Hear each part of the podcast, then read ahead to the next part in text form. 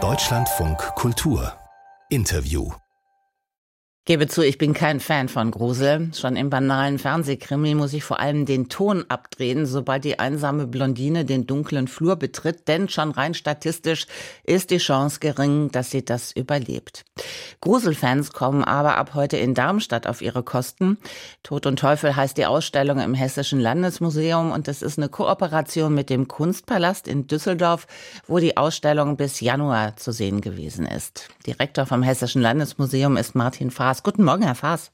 Guten Morgen. Wie ist denn Ihr Verhältnis zum Grusel? Oh, äh, ich habe das schätzen gelernt tatsächlich. Also ich bin mittlerweile auch ein großer Fan von The Walking Dead geworden. Okay. Weil das tatsächlich, also ich habe auch gedacht, naja, bei, bei Grusel und Horror geht es immer nur um, um Schocker und Schrecken und äh, dauerhafte Angst. Aber es ist ja in der Tat auch ein sehr interessanter Plot und es geht gerade auch in solchen Horrorfilmen oft um viel ganz andere Dinge. Ähm, zum Beispiel bei der Twilight-Filmserie ist ja eigentlich eine Art von Coming-out-of-Age-Geschichte oder äh, diese dystopische Welt von Walking Dead, muss man feststellen, bei all den gruseligen Zombies, am Ende ist es der Mensch, der, der, der den größten Schrecken verbreitet. Was sieht man denn jetzt dann in der Ausstellung in Ihrem Hessischen Landesmuseum? Also es ist sehr viel zu sehen. Der Fokus liegt tatsächlich auf den letzten 20 Jahren Mode, Film, Musik, Design und Kunst. Äh, in diesen unterschiedlichen Bereichen ist die Kuratorin Westray Page äh, dem Thema nachgegangen und hat geguckt, wie der Schrecken inszeniert wird, was die Symbole und das Vokabular sind und was in den unterschiedlichen Gestaltungsbereichen damit gemacht wird. Gibt es bei diesen zeitgenössischen Künstlerinnen und Künstlern so etwas wie einen gemeinsamen Ansatz bei dem Thema? Ähm, wir werden, oder jeder, der kommt, kann sehen, dass es sehr, wirklich sehr, sehr, sehr vielfältig ist. Es geht zum Teil auch um sowas wie Selbstinszenierung, wie wir sie in der Goth-Szene beobachten können. Es geht aber auch um politische Statements. Es, wir lernen, dass die, das Vokabular des Horrors auch dafür dient, äh, ja, rebellische Auswuchsformen zu feiern. Und äh, es geht ja tatsächlich auch letztlich bis ins Kinderzimmer.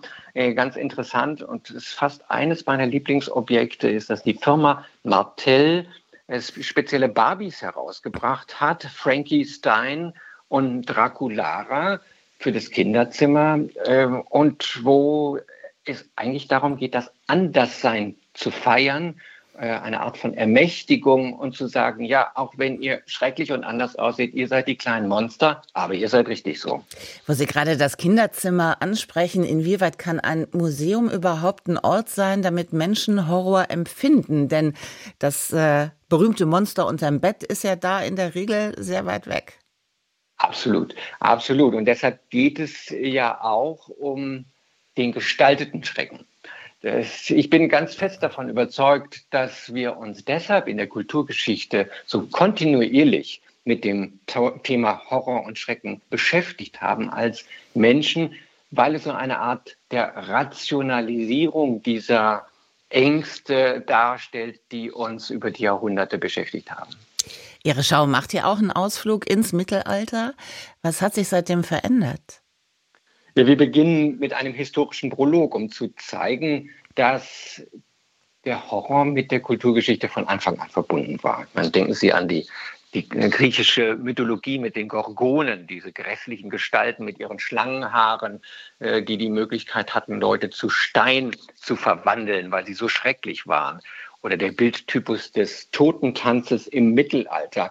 Wir beginnen tatsächlich mit ersten Arbeiten aus dem Mittelalter mit Schongauer und Albrecht Dürer, ähm, gehen dann weiter über die schwarze Romantik bis ins 19. Jahrhundert, um in einem historischen Prolog zu zeigen, wie, wie früh diese Auseinandersetzung mit dem Schrecken, mit Horror in der Kulturgeschichte beginnt.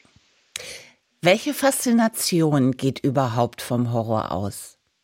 Es geht sicherlich davon aus, dass der Tod letztlich ja die finale Erfahrung des Schreckens immer schon gewesen ist, sodass ähm, äh, uns als Menschen alles beschäftigt hat, was mit diesem Tod zu tun hat. Auch die Ikonografie des Todes verbindet sich ja mit dem Knochenmann, der ein Stundenglas trägt oder der eine Sense in der Hand hat und die von, der von Gott gegeben die Macht hat, das Leben zu enden. Insofern äh, ist mit dieser Ikonografie alles, was mit dem Tod zu tun hat, verbunden. Der Galgen, der Henker, der Sarg, der Friedhof, das alles ist so das Vokabular, was sehr früh entwickelt wird und das auch bis heute noch äh, in der Bildwelt eine große Rolle spielt. Aber die Funktion hat sich deutlich verändert. Während äh, früher und gerade im Mittelalter es ja sehr stark auch um eine Art Memento Mori ging, ähm, war es dann in der schwarzen Romantik so ein bisschen die Entdeckung einer neuen psychologischen Ebene, die, der Ebene des Traumes und der Ängste, während das heute tatsächlich ganz anders ist. Da ist, sind diese Motive ja sehr stark auch in die Alltagskultur diffundiert. Da geht es vielmehr auch um Selbstinszenierung oder Rebellion. Ähm, ein schönes Beispiel finde ich, und äh, das spielt ja auch bei uns in der Ausstellung eine Rolle, sind ja Tattoos, ähm, die heute ja geradezu alltäglich sind. Was, was glaube ich, ein Viertel aller Deutschen haben mittlerweile ein Tattoo und äh, das zeigt, wie sich da das, was früher mit einem großen Ugu belegt war, heute sehr alltäglich ist. Tod und Teufel ab heute im Hessischen Landesmuseum in Darmstadt und ich danke dem Museumsdirektor Martin Faas fürs Gespräch in Deutschland von Kultur. Vielen Dank.